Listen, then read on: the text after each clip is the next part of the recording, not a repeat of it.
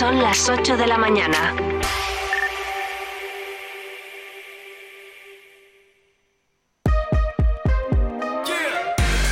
Vive Burgos con María Cristóbal.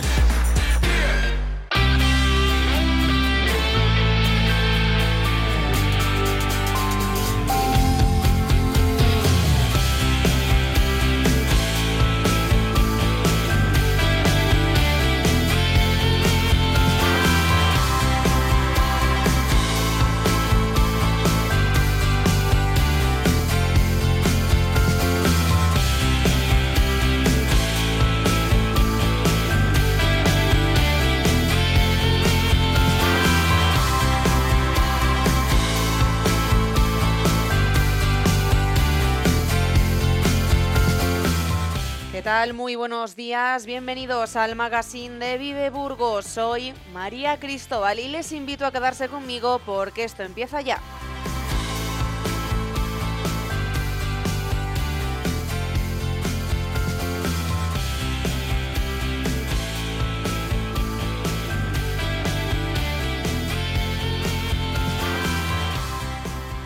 El Consejo de Gobierno de Castilla y León aprobó en agosto una nueva ley de residencias que refuerza el protagonismo de los usuarios y crea entornos de convivencia confortables y seguros. Ofrece una atención integral a la persona centrada en el respeto de sus deseos y necesidades y elimina además por norma general las sujeciones, tanto físicas como químicas. La nueva ley es de ámbito general y tanto residencias privadas como públicas deberán cumplir con cada uno de los aspectos que contempla esta nueva ley. Este escrito será nuestro tema de portada.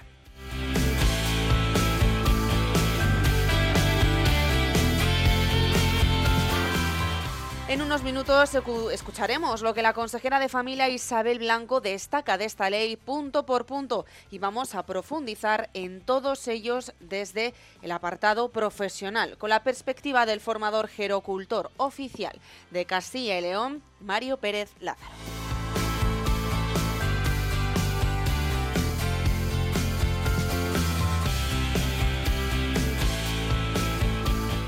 Más noticias que debemos saber hasta ahora. El Ministerio Fiscal está muy pendiente de una subida progresiva en delitos contra la libertad sexual.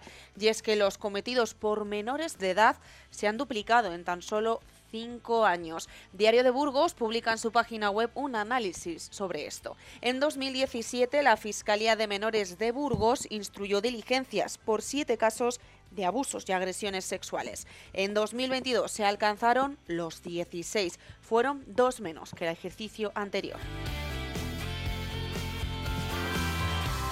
La fiscal delegada de estos asuntos, Nuria de Prado, explica que los episodios que han investigado no tienen que ver con ataques a chicas jóvenes en la calle, como se suele tender a pensar cuando se habla de agresiones sexuales.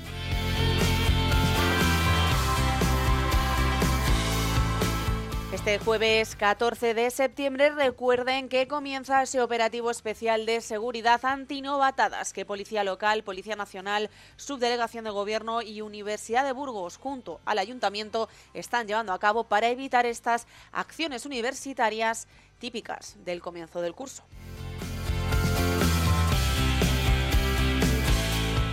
Carlos Iván Iglesias Peña, un burgalés de unos 40 años, perdió ayer la vida mientras practicaba barranquismo en La Molina, en Asturias. La noticia cayó como una losa entre sus compañeros del grupo de espeleología Nifargus, donde era conocido como Lobo. Nos explican lo sucedido porque era un barranquista experto y la zona se conocía muy bien. No entendemos qué pudo pasar, comentaban.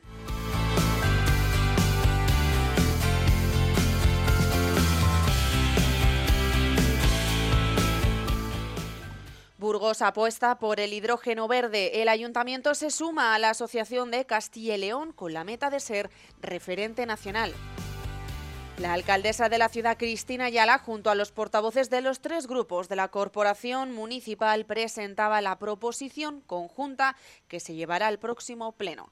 El proyecto de contar con el hidrógeno verde en el polígono industrial de Villalonquejar es el más conocido, pero no el único. Queremos desde Burgos ser un referente nacional para el hidrógeno. Queremos vertebrar esta parte de la geografía española que pasa obligadamente por Burgos para que Burgos sea un referente nacional en temas de hidrógeno verde. Y eso es lo que tratamos de construir entre todos los grupos políticos que están representados en el Ayuntamiento de Burgos en el día de hoy mediante esta proposición que, hemos presentado conjuntamente. En el polígono más grande de Castilla y León y de los más grandes de Europa, como es el polígono de Villalonquejar, eh, tener una fuente de abastecimiento de hidrógeno verde para con eso poder abastecer a su vez a las distintas empresas eh, que puedan estar interesadas para, para mm, tenerlo dentro de su proceso de producción. Cabe recordar que la Asociación Castellano-Leonesa del Hidrógeno se creó en el año 2022.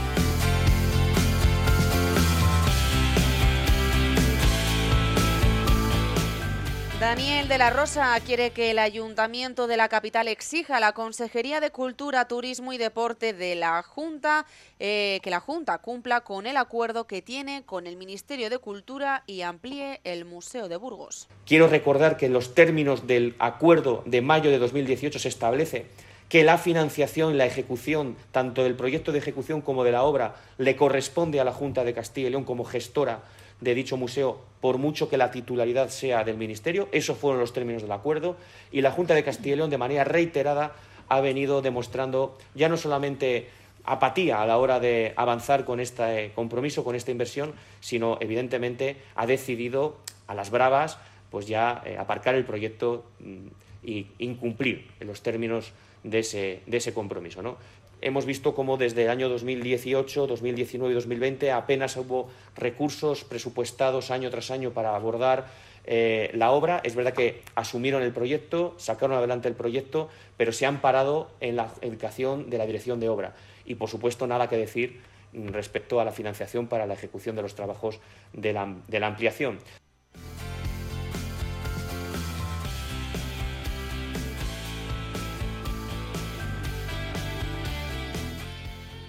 Habrá que esperar al Pleno local para saber el voto del Partido Popular y su socio de gobierno, pero todo apunta a que al menos Vox recordará al PSOE que el museo es titularidad estatal y que exigirán al nuevo gobierno central, que por cierto aún es una incógnita. Esto es lo que decía Fernando Martínez Acitores hace unas semanas sobre esta ampliación y en lo que se puede prever la actitud que tendrá Vox en el Pleno.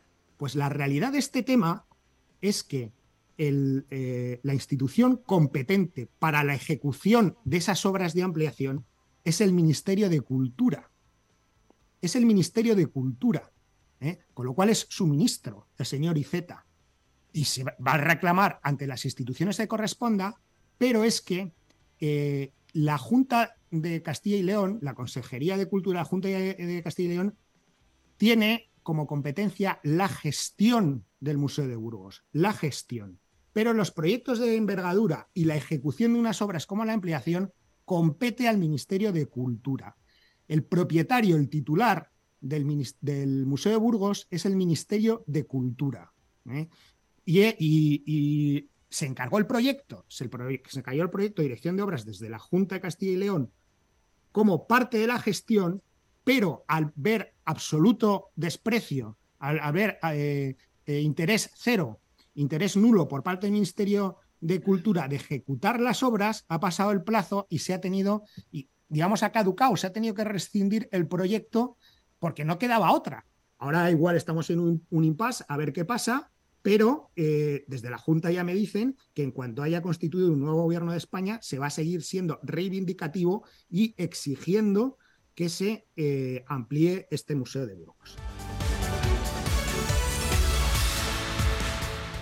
La decimoquinta edición de Foro Burgos, Empresa y Sociedad, está al caer. En esta ocasión hablarán sobre sostenibilidad empresarial como oportunidad para generar valor económico, social y medioambiental. Tendremos que esperar hasta el próximo 3 de octubre para conocer las conclusiones, pero lo que sí pueden hacer es inscribirse a través de la página web de la Fundación Caja de Burgos. Nuestra apuesta por la sostenibilidad es una apuesta muy relevante. Queremos hacerlo con proyectos directos pero sobre, todo queremos dar recetas de personas de primer nivel a aquellas empresas que quieran apostar de una forma ya muy decidida por ello y queremos aprovechar que Foro Burgos sea eh, el elemento eh, en el cual esas recetas se transmitan y que las empresas y los profesionales puedan adquirir eh, grandes conocimientos.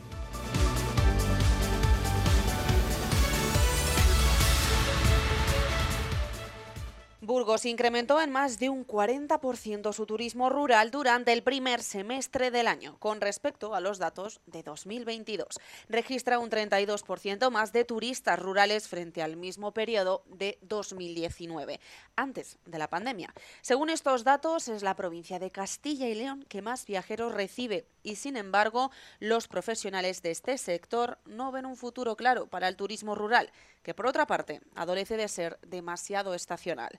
Desde la Asociación Turalbur creen que es importante que las administraciones refuercen los medios del medio rural para evitar que se extingan sus pueblos y su turismo. Lo escucharemos hoy aquí en Vive Burgos con su vicepresidente Domingo Hernández.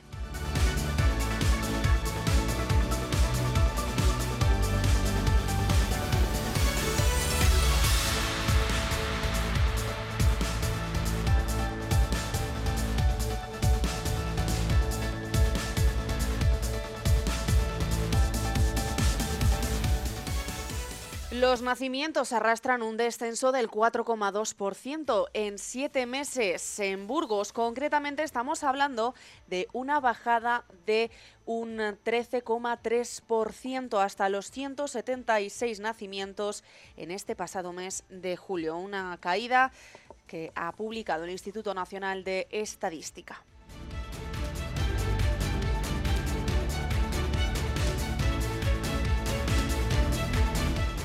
Este viernes será un día de celebración en el pequeño municipio de Fuenteodra. Sus siete habitantes censados han convocado una gran fiesta para celebrar la salida de su iglesia de San Lorenzo Mártir de la lista roja de Hispania Nostra. Atrás queda un heroico y áspero camino que la Asociación Cultural Manapite, creada para recuperar la iglesia, afrontado de manera sobresaliente. El templo parroquial de San Lorenzo Mártir, construido en estilo gótico flamígero durante el siglo XVI, estaba prácticamente abocado al colapso hace apenas cinco años. Las grietas que rasgaban sus bóvedas y muros hacían presagiar lo peor y no había dinero para su restauración. Así fue, al menos hasta que la Asociación Manapites se puso manos a la obra en 2020. Lanzó una serie de campañas de micromecenazgo y parece que funcionó.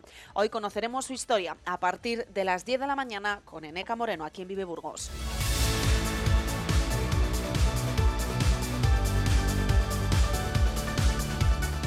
La escritora Josefa Ros Velasco hablará hoy jueves 14 de septiembre en el Museo de la Evolución Humana del fenómeno del aburrimiento y de sus causas. La charla lleva por título Historia y prehistoria del aburrimiento. Comenzará a las 8 y cuarto de la tarde en el Salón de Actos del Museo. Entrada libre. La Universidad de Burgos organiza hoy, a partir de las 7 de la tarde, en la Politécnica de la Milanera, los conciertos con Lilo, músico pop, funk eh, y rock, y el rapero Tres, eh, Lo hace dentro de las fiestas de presentación al festival Jinga Fest, que cumple su tercera edición en la Sala Anden. Este festival se celebrará el sábado.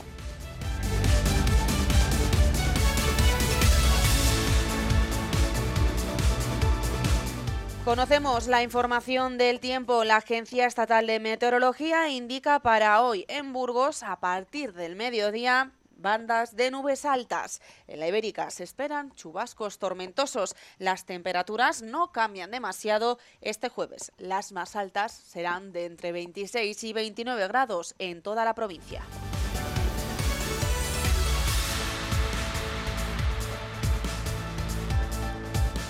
En las carreteras, la Dirección General de Tráfico avisa y recuerda esas retenciones en la AP1 a la altura de Grisaleña y el firme en malas condiciones en la CL 127 a la altura de Añastro. También recuerden que tenemos en la capital burgalesa las obras de Francisco Gramontagne.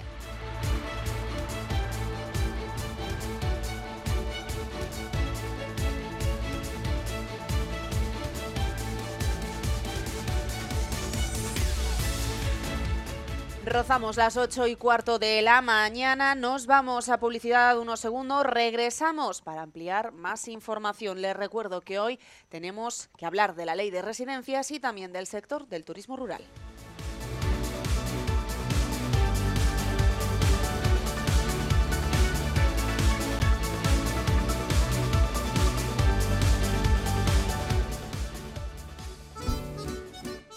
Arranca el curso ocupándote de tus flores y de tus plantas. Aprende los mejores consejos para su cuidado y las tendencias con los expertos de Coquelicot. Todos los martes en Vive Burgos. Vive Radio. Esto es Vive Radio. La radio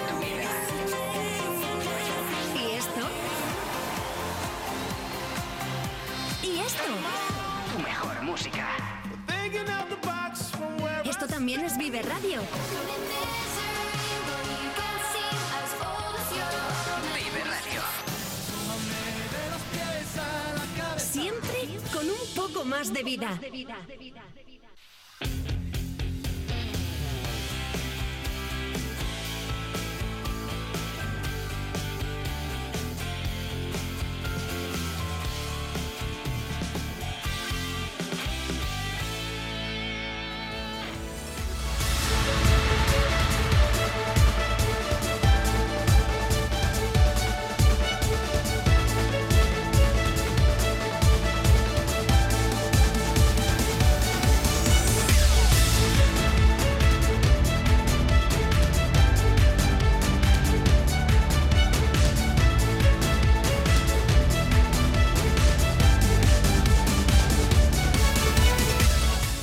Allá por el año 2020 arrancó uno de los proyectos más necesarios para Castilla y León y en Burgos, en igual medida. Se trata de la Ley de Residencias, que trata de establecer criterios únicos para mejorar la atención de los mayores y dependientes y crear espacios de convivencia seguros, tanto en residencias que son competencia autonómica como las privadas. Hace tres años, grupos parlamentarios, consejerías implicadas, entidades locales, sindicatos, representantes del sector y, cómo no, usuarios pasaron a formar parte de un grupo de trabajo que buscaba sentar las bases de la atención integral y centrada en las personas.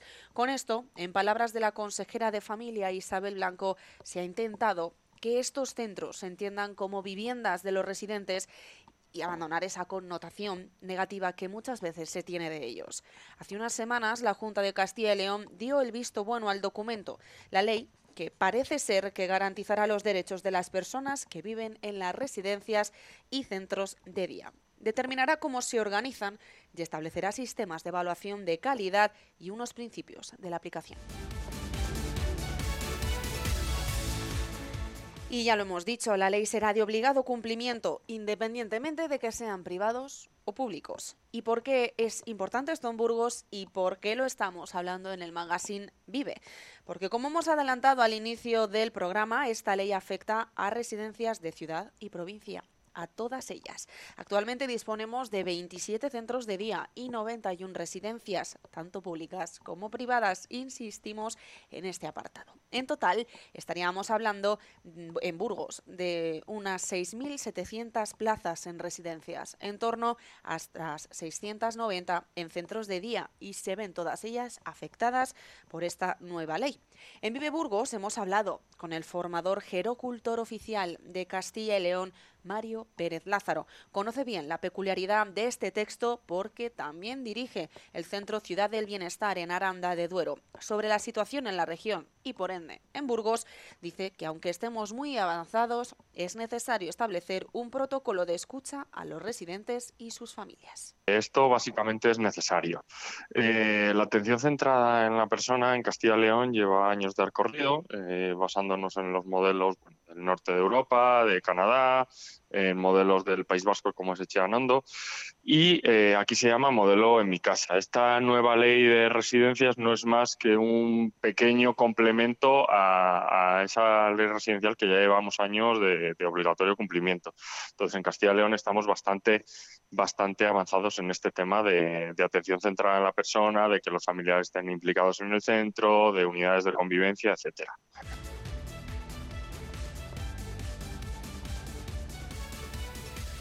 Una de las características más comentadas por la consejera es que serán los residentes, o en su defecto las familias, quienes decidan qué cuidados quieren y cómo se quieren. Llamémoslo servicio a la carta.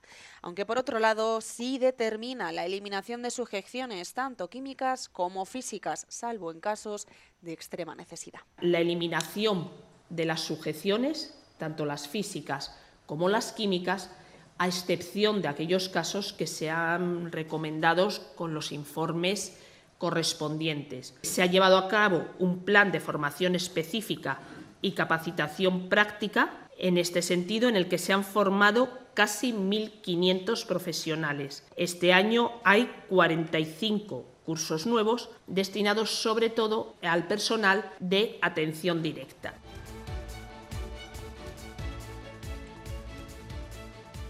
La realidad es que este asunto es el talón de Aquiles de las residencias porque se trata de una práctica demasiado habitual. Por eso los profesionales están inmersos en este curso de formación para poder liberar a residentes de las sujeciones. Digamos que es el talón de Aquiles de las residencias de ancianos. Eh, en España estamos muy acostumbrados al uso de contenciones, tanto físicas como químicas, y se está trabajando bastante en este abordaje. Desde, desde la Junta de Castilla y León eh, estamos todas las residencias eh, iniciando un curso, o bueno, la mayoría de residencias, un curso gratuito y subvencionado por la Junta de eliminación de todas las sujeciones. El curso es de dos años, porque básicamente, para que lo entendamos, eliminar el 90% de las sujeciones sí que viene por un defecto cultural de que en las residencias se abusa de ellos, pero hay un pequeño porcentaje de las sujeciones donde es importante analizar el caso, individualizarlo, etcétera, etcétera, y sí que eh, cuesta bastante eh, eliminar esas sujeciones. Si queremos ser un centro de sujeciones cero, eh, tenemos que ir en ese camino y, lo más importante y lo primero es la formación de los profesionales eh, de dirección y de los profesionales técnicos. Entonces es algo necesario para nuestros centros y que se está trabajando muchísimo y desde la Junta se da una importancia capital. Es, eh, yo por, cómo son las inspecciones en los últimos meses, el buque insignia de los próximos años en la Junta de Castilla y León en, en dependencia va a ser eliminar las contenciones. O sea que hasta ahora sí que era una práctica más o menos habitual. Era una práctica demasiado habitual eh, en todo tipo de centros residenciales, tanto las físicas como, como, las químicas, las farmacológicas.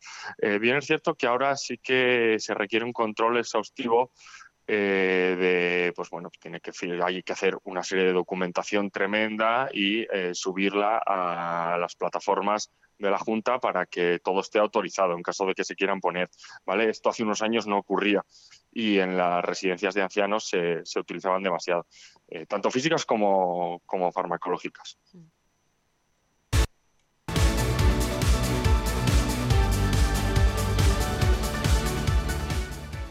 La ley también promueve que sea el sistema público de salud el que atienda a los residentes y no un médico del propio centro. Es una labor harta difícil de cubrir ya así como la estructuración en unidades de convivencia que también se contempla en esta ley con módulos donde comparten el día a día 16 personas y donde trabajen siempre las mismas trabajadoras. La idea es convertir estos espacios en entornos más amables, pero abriendo servicios como comedor o peluquería para el resto de la población. Si algo hemos aprendido de la pandemia sanitaria de la COVID-2019 es que hay que tener dotaciones y recursos en los propios centros para poder blindar salud a los residentes. Así que en caso de contagios se apuesta por el aislamiento de esas 16 personas que viven en esa unidad de convivencia. Todas las residencias contarán con un profesional de enlace con el sistema de salud Impulsaremos el intercambio de información y la interoperabilidad entre el sistema público de salud y el sistema de servicios sociales. La propia pandemia lo que nos enseñó es que una de las actuaciones más necesarias cuando había contagios, cuando había casos de, coronavirus, era la compartimentación, el aislamiento de las personas enfermas de manera que no se contagiasen, ya que sobre todo en materia de personal siempre van a tener el mismo personal de referencia. El personal ahora mismo en las residencias actúa en todas las plantas con todos los residentes del centro. Con el nuevo modelo se pretende que cada unidad de, de referencia tenga siempre los mismos residentes, que puedan realizar su vida cotidiana en lo que es la unidad de convivencia, pero que además tengan el mismo personal de, atención y el mismo personal de referencia.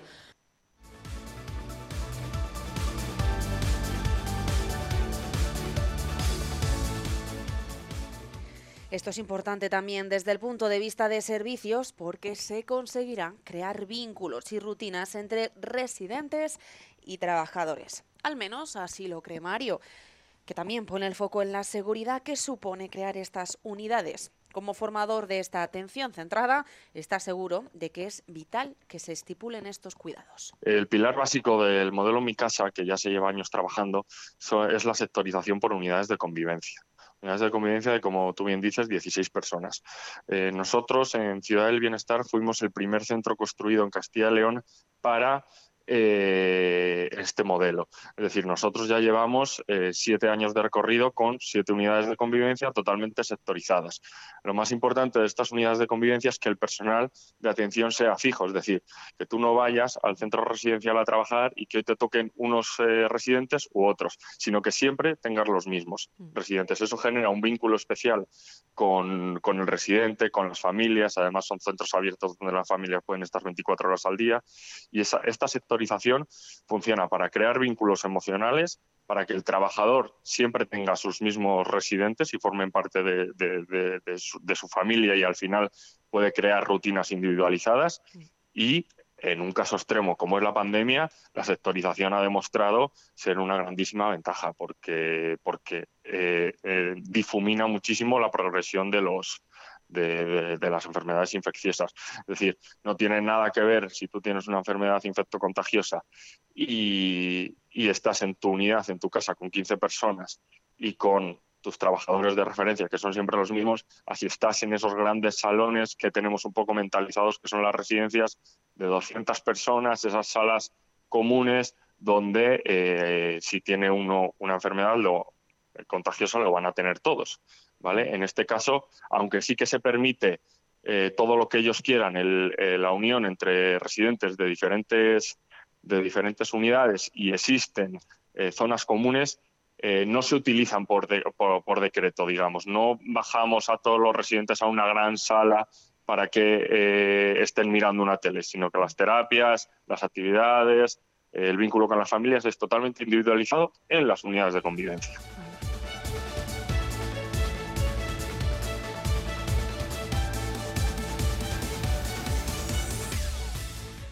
Pero claro, lograr esto es fundamental. Mm, para lograrlo hay que mejorar la calidad de los centros con sistemas de evaluación continuos, por lo menos una vez al año, y también intensificar las labores de inspección, que valorarán aspectos como organización del centro o la percepción de las familias.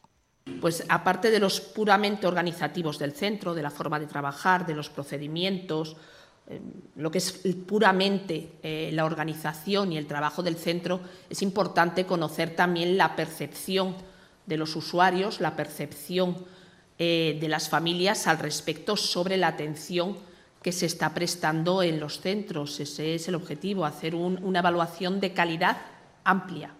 Y un aspecto que para Mario Pérez parece imposible ahora mismo, porque el control, dice, es extremo a estas alturas que vaya a haber más inspecciones es imposible. es imposible. Eh, bien es cierto que a partir de pandemia eh, ha sido las residencias de, ancianos ha sido un sector que se ha mirado con, con, lupa y bueno ha sido un sector que no ha sido especialmente reforzado en pandemia y con mucha razón en muchos casos porque se han producido muchos abusos y muchas situaciones eh, incomprensibles por parte de las gerencias de los centros. Entonces, la respuesta de la Junta de Castilla y León desde pandemia, es decir, desde hace tres años, ha sido como debe ser, que son eh, unas inspecciones eh, regulares y, y, extremas, digamos. Eh, por ponerte en contexto, eh, pues eh, se puede, te, miran hasta, hasta si la pintura de una habitación tiene una rozadura del señor que ha pasado en la silla de ruedas. ¿Vale? Y, si la tiene, lo pintas. Entonces, eh, bien es cierto que, que, no sé hasta qué nivel podemos mantener ese, hasta qué punto se puede mantener ese nivel de inspecciones, porque más lo dudo. Eh, y sí, esto tiene una implicación muy importante en el trabajo diario de, de, de las gerencias. Eh, la, las inspecciones de contenciones, las inspecciones de servicios sociales, las inspecciones de sanidad, eh, pues son muy frecuentes en los centros residenciales, especialmente desde pandemia. Dudo que se pueda ampliar más. Y, y es una parte del de, volumen importante del trabajo que tenemos las gerencias de los centros.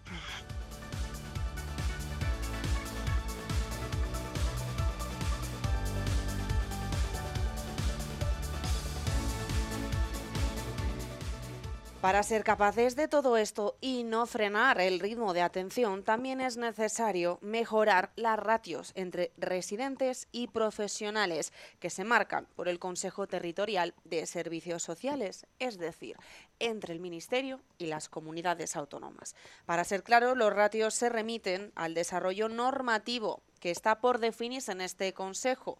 Es decir, que si esto cambia, la ley en Castilla y León se adapta a esto, aunque ya se acordó que hasta 2029 se deben aumentar paulatinamente. Es un tema complejo de determinar porque va en función del personal, jornadas de tipo del personal, número de residentes, pero desde la Junta, Isabel Blanco y el propio Mario apuntan que están muy por encima de ese acuerdo interterritorial. La ratio de gerocultor, eh, de gerocultor por residente, que es la que se mide, en Castilla y León es muy superior a la media nacional, básicamente porque tenemos la implementación del modelo Mi Casa desde hace seis años.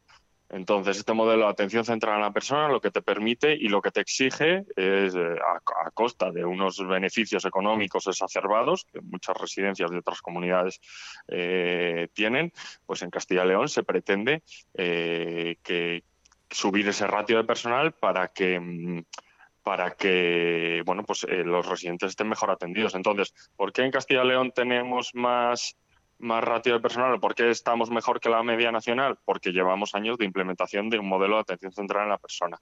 Pero si te he entendido bien, corrígeme, esto al final lleva también más costes para las familias. O sea, son las residencias más caras en Castilla y León porque también la ratio y la atención es mejor. No sé si son más caras, la, no, no, no, desconozco ese, ese, dato, al menos en lo que es nuestro centro, nos, nuestro centro es un centro sin ánimo de lucro, entonces eh, no somos una residencia especialmente cara, estamos en la media de todo nuestro entorno, incluso un poco por debajo, es a costa del beneficio económico, ¿vale? O, o así lo entendemos nosotros, uh -huh. que las residencias, como todo eh, instrumento social, no ha de pasar de unos beneficios exacerbados.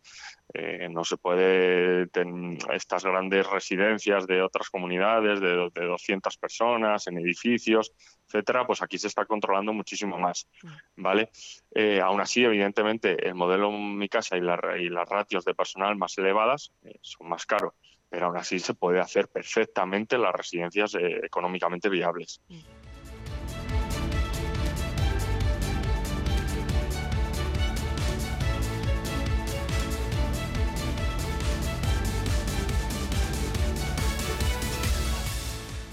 Con esto lo que quieren es brindar la calidad de los, de los servicios de estos centros, que deberán estar apoyadas, por otra parte, en una pata que está pendiente, la accesibilidad. Para esto hay ayudas de unos 15 millones para mejoras arquitectónicas. En definitiva, eliminar barreras, como pueden ser desanchar pasillos, eliminar escalones.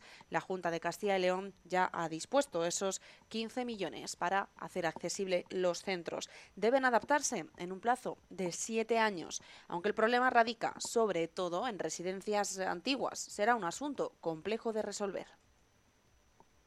Eh, el gran escollo que se, que, al, al, que se enfrentan las residencias tradicionales construidas hace mucho tiempo es que tendrían que vaciar la residencia por dentro, tendrían que derribar un montón de muros para adaptarlas a, las nuevas leyes, ¿vale? A, la pasada del modelo Mi Casa y a, y a esta nueva a esta nueva ley.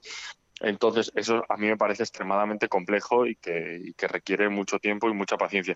Bien es cierto que eh, yo como formador oficial de la Junta de Castilla y León eh, en la, a las gerocultoras del modelo Mi Casa, insisto mucho en que, mm, en que lo importante no es la infraestructura del centro ni la arquitectura. Es, es, es, algo importante, pero no es lo primordial. Lo importante del modelo Mi Casa y de la atención central en la persona es el programa filosófico y la ética que la empresa quiera incorporar a ese programa filosófico.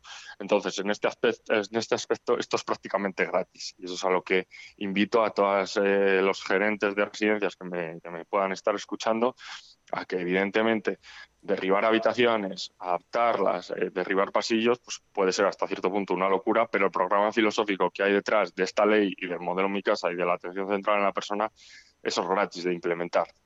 ¿Vale? Que una eh, gerocultora tenga la obligatoriedad de tocar la puerta para entrar en una habitación, eh, eso es gratis. ¿De acuerdo? Eliminar las horas del cambio de pañal es gratis. Eh, abrir las residencias al horario de visita sea 24 horas es gratis.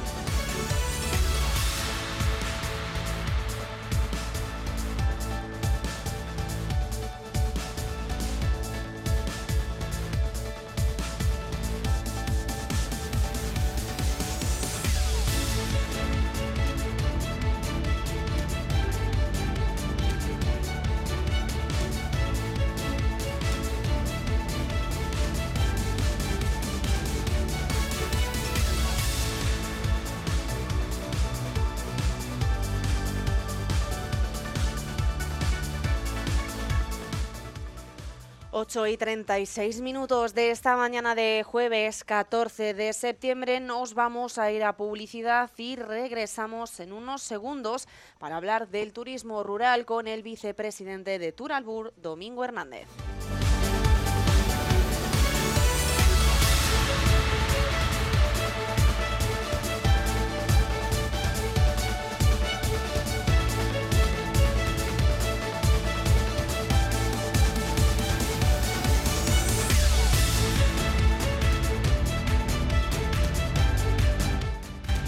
Estos meses de verano de julio y junio, según el Instituto Nacional de Estadística, en la provincia burgalesa hemos tenido en 2023 algo más de 100.000 viajeros y 146.000 pernotaciones. En comparación con 2022 es cierto que eh, se percibe según el INE, un ligero incremento en estos datos. Cierto es que la comarca de la Ribera se ha conocido que arrastra una tendencia regular de ocupación, pero es más flojo que el año pasado. ¿Esto es similar en toda la provincia? Para responder a ello tenemos a Domingo Hernández, vicepresidente de Turalbur. ¿Qué tal? Buenos días. Hola, ¿qué tal? Buenos días. Pues eh, te dejamos la, la, pregunta en el aire. ¿Es similar la situación de la comarca de la Ribera con el resto?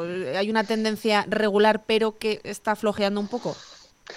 Sí, los datos que tenemos desde Turalbur es que bueno que el verano ha estado más flojo que, el año anterior, ¿no? Que, bueno, sí es verdad que las cifras podemos decir, decir, que son relativamente buenas, pero vamos, nosotros los datos que tenemos constatados de julio y agosto estaríamos hablando de un 8% de, de descenso respecto a 2022, ¿no? Con lo cual, pues obviamente pues no podemos estar satisfechos con, con esas cifras. Pero siendo, claro, estamos hablando de esos meses de verano. Es un, no sé, este es un sector estacional. Las temporadas fuertes no corresponden al verano. A los meses de calor. Bueno, eh, pero verano, el fin, eh, a ver, ¿cómo lo explicaríamos? En, en, verano la gente se mueve a lo largo de todo el mes, de todos los días, porque hay gente que tiene vacaciones también entre semana, y luego sí que es verdad que el otoño es bueno para las casas rurales, pero ahí estaríamos hablando solo de ocupación los fines de semana y los puentes, lógicamente, con lo cual eh, el verano suele ser unos meses buenos para el turismo rural, o debieran de serlo, porque aparte de la ocupación habitual de fines de semana, pues bueno, ganamos entre, entre semana, que normalmente en los meses de otoño, invierno, incluso primavera es más complicado tener clientes, con lo cual el verano tiene que ser unos meses de, buena facturación y bueno, pues este año sí que hemos notado ese descenso. Sí que es verdad que las casas más pequeñitas, cuatro, seis, plazas eh, lo notan menos, pero las casas más grandes de 10, 12, pues bueno, sí que 14 se, se, nota que bueno que los viajes en julio y agosto parece que son núcleos más pequeñitos, familiares, los que se desplazan, no tanto grupos de amigos o familiares más grandes.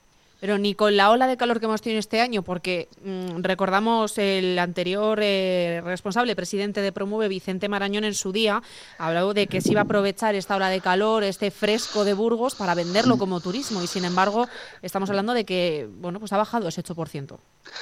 Sí, nosotros insistimos en que bueno que nuestra provincia tiene, pues igual que hay unos meses bastante duros en invierno, aunque bueno con el cambio climático a veces caben menos, pero bueno sí que es verdad que en verano pues bueno, eso decimos a nuestros clientes, ¿no? Tened cuidado que seguramente necesitéis dormir con manta, ¿no?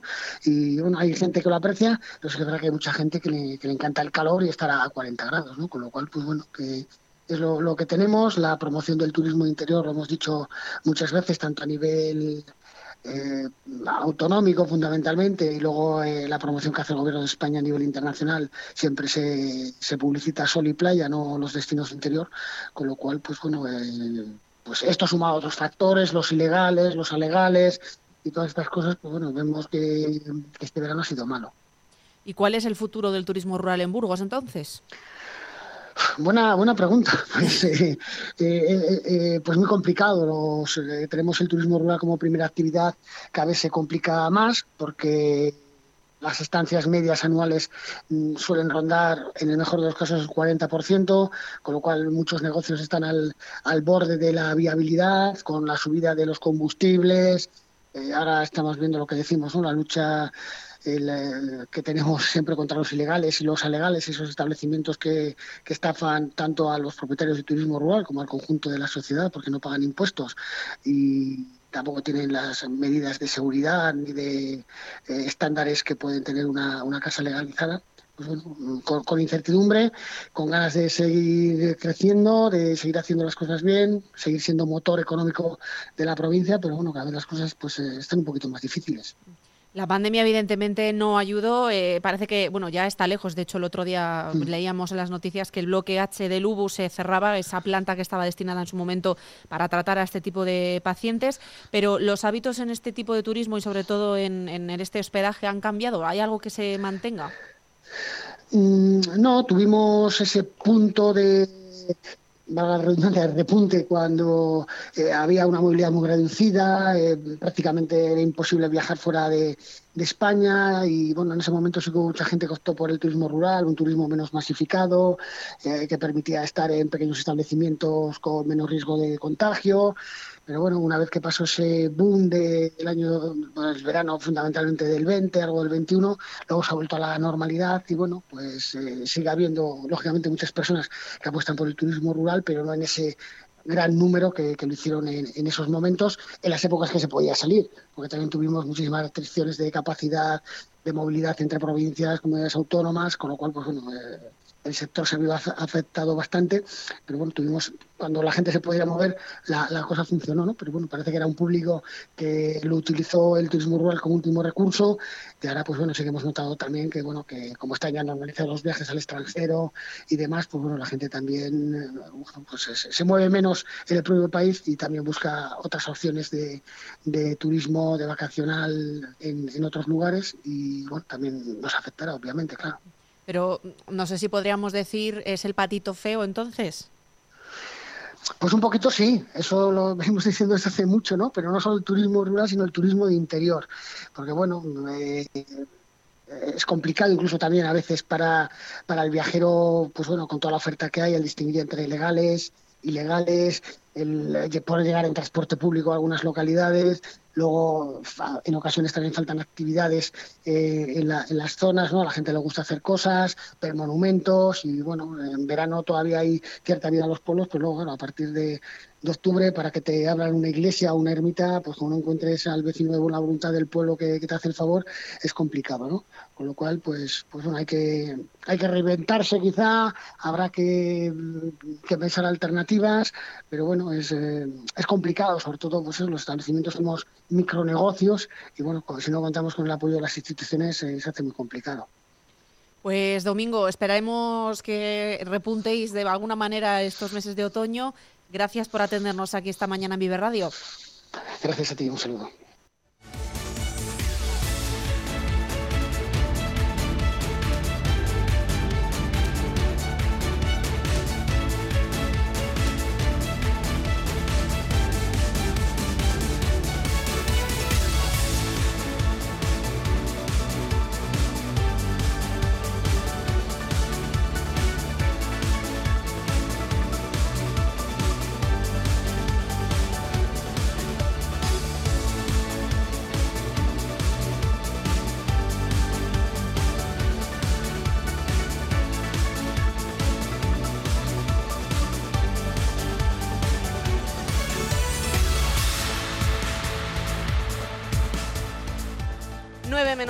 Cuarto de la mañana, continuamos después de estos eh, minutos de publicidad.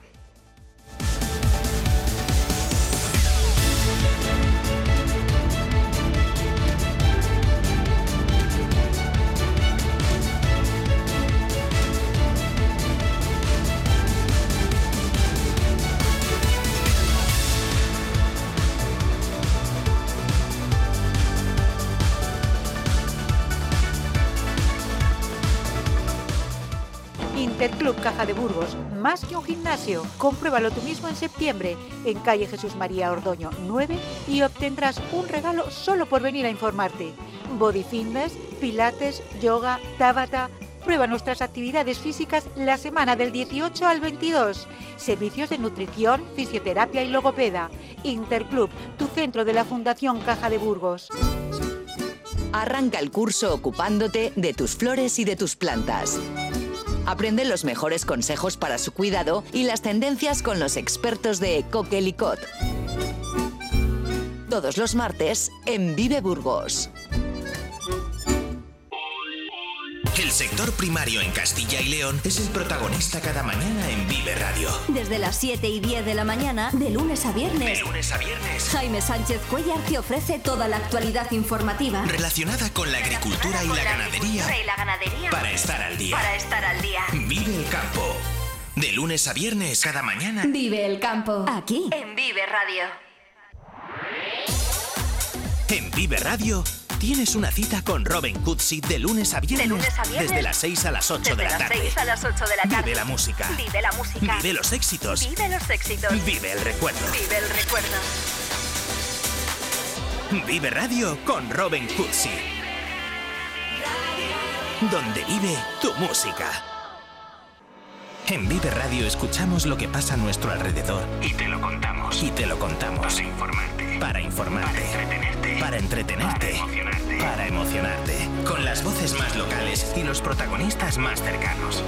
Vive tu ciudad. Vive tu ciudad. Tu provincia. Tu provincia. Vive su cultura. Vive su cultura. Su música. Su música. Su actualidad. Su actualidad. Su deporte. Su deporte. Sus gentes. Sus gentes. Vive lo tuyo. Vive tu radio. Vive Burgos en el 100.0 FM.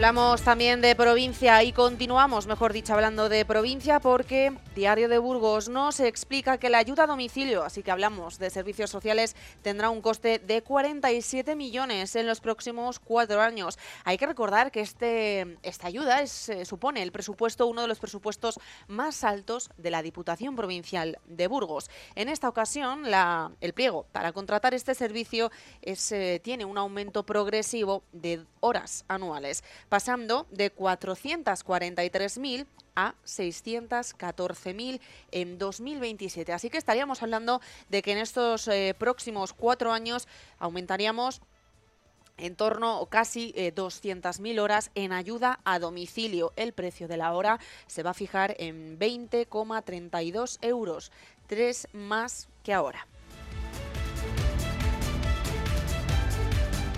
Y es que decimos, este contrato es uno de los más importantes de la Diputación de Burgos porque a 30 de junio estaban dados de alta en este servicio un total de 1.794 usuarios. Hay que recordar que la provincia de Burgos es una provincia por demografía envejecida y muy dispersa, así que esta ayuda a domicilio es fundamental para los ciudadanos y también es un servicio fundamental para la Diputación de Burgos.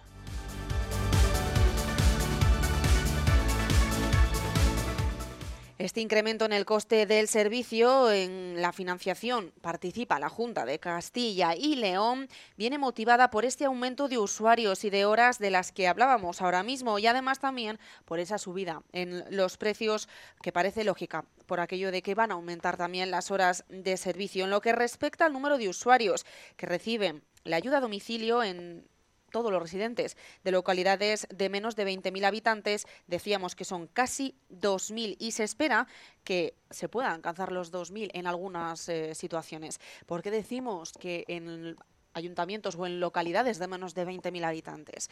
Hay que recordar que la Diputación de Burgos no tiene jurisprudencia en aquellos términos de más de 20.000 habitantes. En la provincia estaríamos hablando de que Burgos, Miranda de Ebro y Aranda de Duero se excluyen del ámbito de actuación de la Diputación. Son el resto de los 368 municipios los que sí disfrutan de este contrato de ayuda a domicilio de la Diputación de Burgos. Y parece lógico pensar que si van a aumentar las horas de servicio de ayuda a domicilio, también tendrán que aumentar las contrataciones. Sobre este eh, asunto, el diputado provincial del área eh, dice que gracias a este servicio van a poder crear empleo y mayormente femenino. Sabemos que en los cuidados a las personas están habitualmente eh, feminizados laboralmente.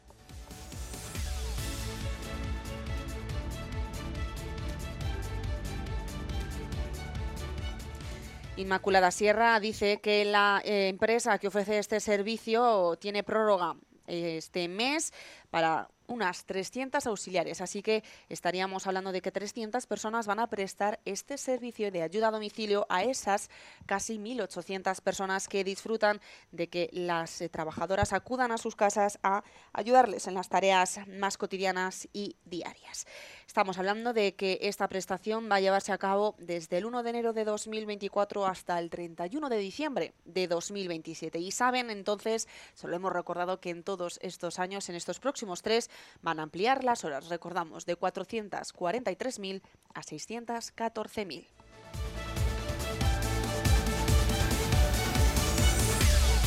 En Diario de Burgos, ya saben, en el apartado de provincia tienen toda la información si quieren más detallada.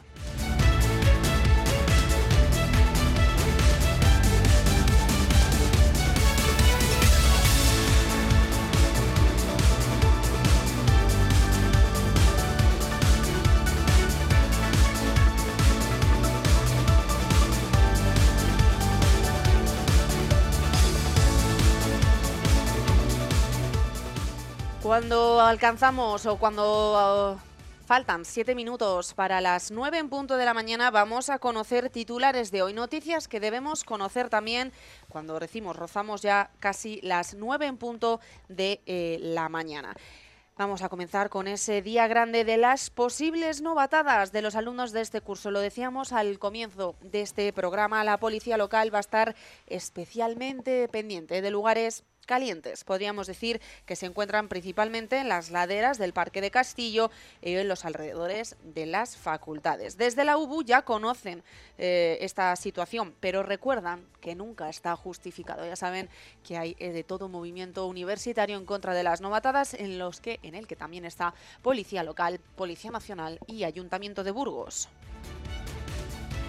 Más patrullas y volar drones. Estas van a ser las herramientas principales para el control y seguimiento por parte de la policía local. Sumirán puntos de control a lo largo de toda la ciudad y se alargarán durante todo el fin de semana.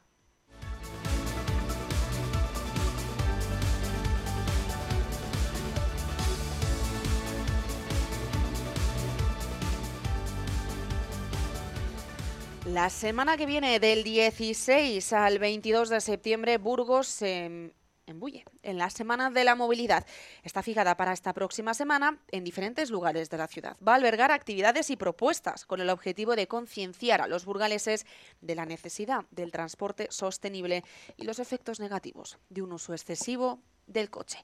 El Paseo Sierra de Atapuerca, el Monasterio de San Juan, la Sala de Exposiciones de Caja Rural de Burgos son algunos de los emplazamientos donde se llevará a cabo un concurso de dibujo, talleres medioambientales, además de una exposición fotográfica y actividades para grupos escolares. Y los autobuses urbanos van a ser gratuitos el viernes 22 de septiembre.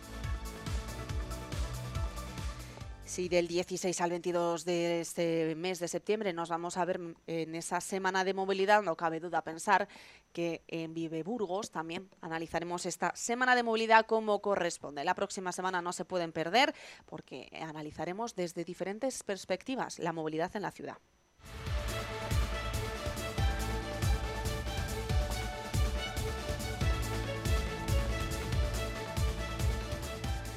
El Ayuntamiento de Burgos destinará 1,8 millones para diferentes actuaciones en el servicio municipalizado de deportes. El concejal del área, César Barriada, destaca de esta modificación que es la más ambiciosa de la historia del consistorio burgales. Sobre todo se mencionan los 900.000 euros para el edificio central de las piscinas del plantío. Actuaciones hasta en 14 ocasiones más, entre las que destacan el césped artificial de fútbol del Talamillo, la sustitución de la protección, la piscina de San Amaro o el tratamiento de la fachada del Polideportivo de Pisones. La Concejalía de Deportes espera y confía en tener todas ellas adjudicadas antes del 31 de diciembre de este año y hará todo lo posible para influir lo menos posible en aquellos lugares en los que desarrollen actividad los burgaleses, como pueden ser los entrenamientos y partidos de cara a la temporada de este año.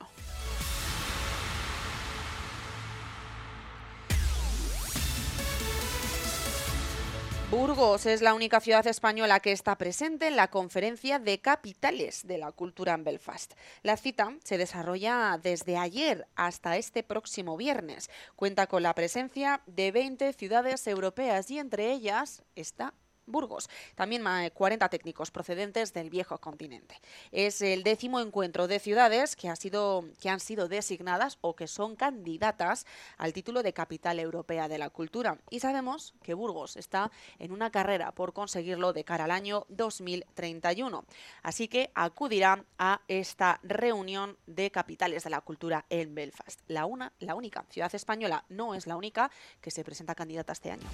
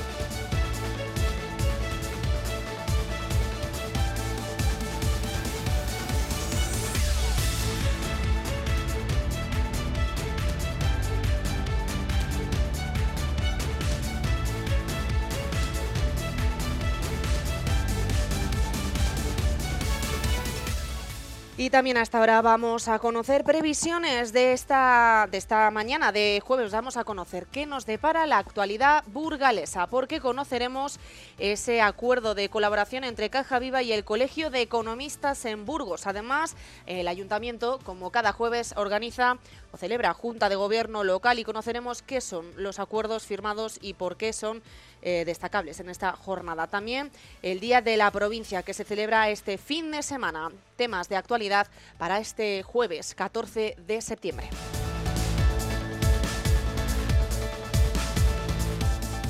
Rozamos ya a las 9 de la mañana y cerramos esta primera hora de Magazine Vive Burgos. La programación local continúa, queda mucha mañana por delante. Ya saben que mm, siguen Carlos Cuesta y Eneca Moreno con este Magazine diario de lunes a viernes. De mi parte, nada más. Gracias y les dejo en buenas manos.